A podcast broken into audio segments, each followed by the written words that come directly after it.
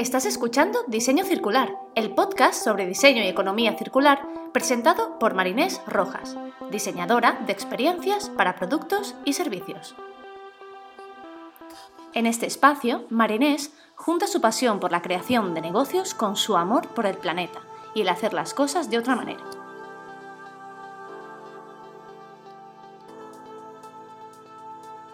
Hola, hola, bienvenidas y bienvenidos a un nuevo episodio de Diseño Circular. Muchísimas gracias por estar ahí detrás escuchándome cada semana y contribuyendo por redes para compartir y hacer llegar diseño circular al máximo de personas. Estoy súper contenta de todo el feedback que recibo cada día porque me ayuda muchísimo a seguir adelante y ofrecerte el mejor contenido. Ya somos más de 800 en Spotify, así que muchas gracias y, nada, vamos a, a, empezar, que si no ya sabes que yo me empiezo aquí a enrollar. Hoy te quiero hablar de un concepto que desde que lo descubrí no para de fascinarme y es la economía rosquilla o economía del donut. Ya, ya, sabe, te esperabas algo más científico, más técnico, pero cualquier cosa seguro menos que hablar de comida. Pero, ¿y esto? Esto de la economía rosquilla, ¿de qué va? Primero, no tiene nada que ver con comida, sino con la forma. Ahora entraremos en detalle de por qué. La economía rosquilla huye del modelo económico clásico donde el crecimiento va a toda costa y el beneficio económico son lo más importante. La economía rosquilla se basa en que todo el mundo tenga acceso a los bienes básicos como la comida, la vivienda y la salud, pero dentro de los medios y recursos disponibles en el planeta. Aquí es donde está lo importante. Es, vale, tenemos que tener lo básico, pero con los recursos que ya disponemos, sin pasarse. Al igual que en la economía circular, la economía del donut pone foco en la gestión de los recursos limitados del planeta y en las desigualdades sociales ya existentes. Millones de personas siguen todavía sin ver cubiertas sus necesidades básicas de alimentación, salud, vivienda y energía. Sin embargo, hemos explotado hasta el límite los sistemas vitales más importantes de la Tierra. Ahora que ya os he hecho una breve intro de lo que es esta economía rosquilla, me gustaría explicaros de dónde viene este concepto. Este concepto apareció de la mano de la académica de Oxford,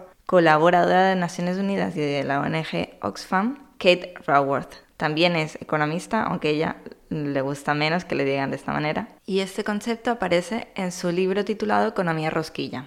En su libro nos habla de cómo la economía convencional, la economía lineal, nos ha llevado por mal camino y por eso se necesita un cambio de chip. La rosquilla o donut hace referencia a la forma del diagrama que nos presenta en su libro.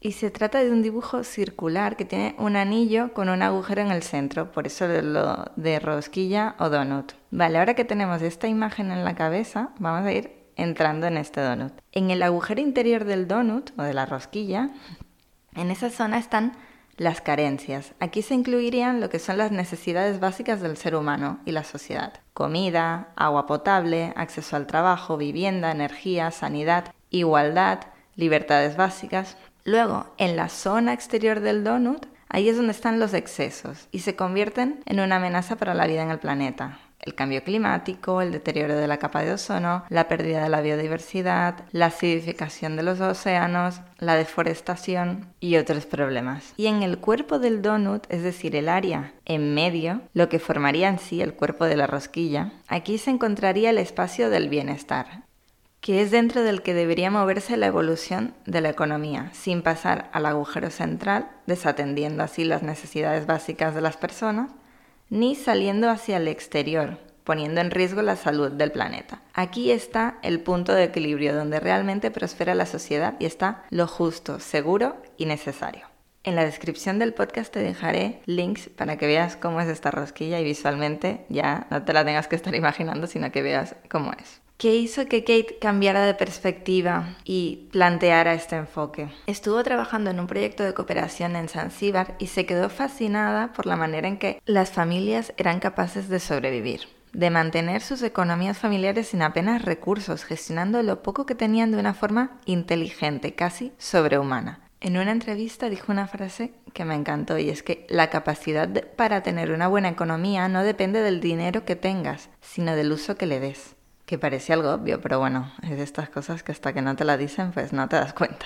¿Cuáles son los principios de la economía rosquilla? La rosquilla que propone Kate, de hecho, no es una guía de políticas concretas, sino es más bien una manera de analizar el sistema económico para orientar así las decisiones. Esta economía pone por delante el bienestar humano y planetario, creando así un equilibrio entre ambos. También propone un estilo de vida digno, justo y sostenible. Hay un tema que es súper importante y es el tema del PIB. El indicador del crecimiento no es el PIB, el Producto Interior Bruto, sino la prosperidad humana. Todo está conectado y formamos parte de un sistema más grande, por lo que debe existir un equilibrio. Si te interesa aprender más sobre el diseño sistémico, te recomiendo escuchar el episodio 31. Otro principio de esta economía es que el bienestar humano depende de la tierra. Si queremos tener suficiente comida, necesitamos suelos fértiles y un clima estable. Si queremos vivir de forma saludable, necesitamos aire limpio y una capa de ozono. Si queremos pescar, necesitamos buenos océanos. Y así, bueno, podríamos estar aquí un rato. Pero el concepto, lo que es importante entender es que nuestro bienestar depende de los sistemas que soportan la vida en la Tierra. Si todo lo demás va mal, nosotros no podemos estar bien. Es una cosa bastante lógica. Cualquier empresa u organización debe dejar de centrarse en una única variable, el beneficio financiero, que solo repercute a la empresa y sus accionistas, para empezar a tener en cuenta otros tipos de valor, en los que basar el diseño de la actividad y la evaluación de resultados, es decir, pensar más en variables sociales y medioambientales. Ahora que conocemos los principios de la economía rosquilla, Claro, todo el rato estamos hablando de los límites, de no pasarse de los límites, pero ¿y por qué son tan importantes? En el crecimiento económico descontrolado no somos conscientes del impacto negativo de nuestras acciones, pero si nos paramos a pensar por un momento nos damos cuenta de que no hay nada en la naturaleza que crezca infinitamente. Te dejo aquí un segundo para que reflexiones esto. Es decir, nosotros, por ejemplo, crecemos hasta llegar a un límite. O sea, no creces para siempre. Empezamos a madurar, igual que los árboles, las plantas, las cosas crecen y maduran para prosperar, pero no crecen para siempre. Si algo intenta crecer para siempre, es una amenaza para la salud del conjunto. Por ejemplo, si pensamos en una enfermedad, cuando alguien tiene un cáncer, el cáncer empieza a crecer y crecer y crecer en un sistema saludable y se convierte en una amenaza para este sistema. Los límites no se tienen que ver como algo malo. Los límites son fuente de creatividad. Cuando hay una barrera, buscamos alternativas. Son los límites los que desatan nuestro potencial. Con los límites de la economía donut o rosquilla no es diferente. Nos tienen que ayudar a dar rienda suelta al potencial de la humanidad. Ahora que ya hemos hablado de lo que son los principios y la importancia de los límites, ¿cuáles son los objetivos de esta economía? Primero tenemos que volver a la raíz de la palabra economía, que es el arte de gestionar el hogar. Tenemos que volver a este significado original y aplicarlo a nivel de nuestro hogar planetario haciendo referencia al ejemplo que antes ponía de Zanzíbar, es cómo podemos mantener esta economía de nuestro hogar planetario sin apenas recursos, con lo que tengamos, cómo lo gestionamos de una manera inteligente. Otro de los objetivos de esta economía es crear una economía regenerativa y distributiva desde su origen. Ahora entraremos un poquito más en detalle. Y el otro objetivo es hablar del coste real de las cosas e integrar en estos costes todas aquellas variables que sean extra económicas a las que afecte.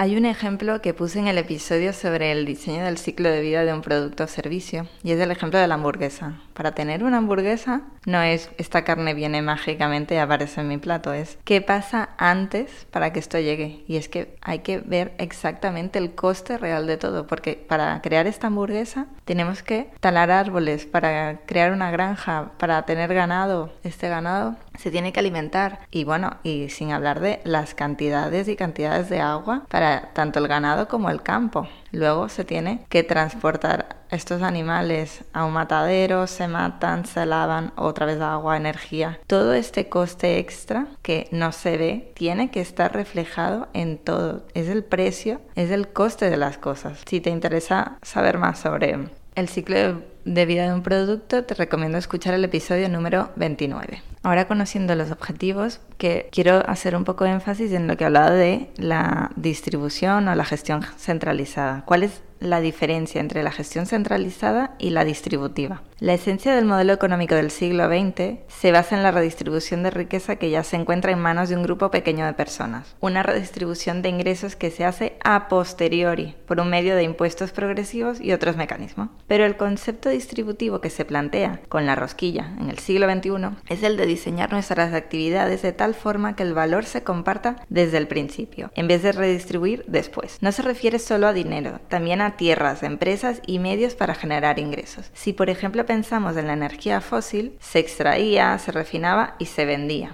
Eso era una gestión centralizada en manos de una empresa que tiene los derechos de una explotación y lo gestiona todo. En el caso de la energía, la distribución por diseño serían las pequeñas estaciones solares de una casa. En el siglo XX, la propiedad se volvió muy importante, un campo de batalla entre compañías con sus patentes, la propiedad intelectual. Se boicoteaban obviamente para que la innovación no creciera. Hoy tenemos, pues, un ejemplo es el Creative Commons, licencias de uso colectivas, estándares abiertos, otras formas de distribución por diseño. Ahora que sabemos cuáles son los objetivos y las diferencias clave de este modelo, ¿cómo debe cambiar la forma de hacer negocios? Tenemos que cambiar la esencia de lo que hacemos. ¿Por qué una compañía puede explotar los recursos de la tierra con la bandera de conseguir beneficios y aumentar las ventas? ¿Por qué tiene derecho a socavar los derechos sociales? El diseño de las empresas del siglo XXI tiene que generar valor social, ambiental y cultural, es lo que hablamos del triple impacto, y así compartir y beneficiar la creación conjunta y devolver al planeta del cual dependemos se tienen que integrar nuevas maneras de generar valor.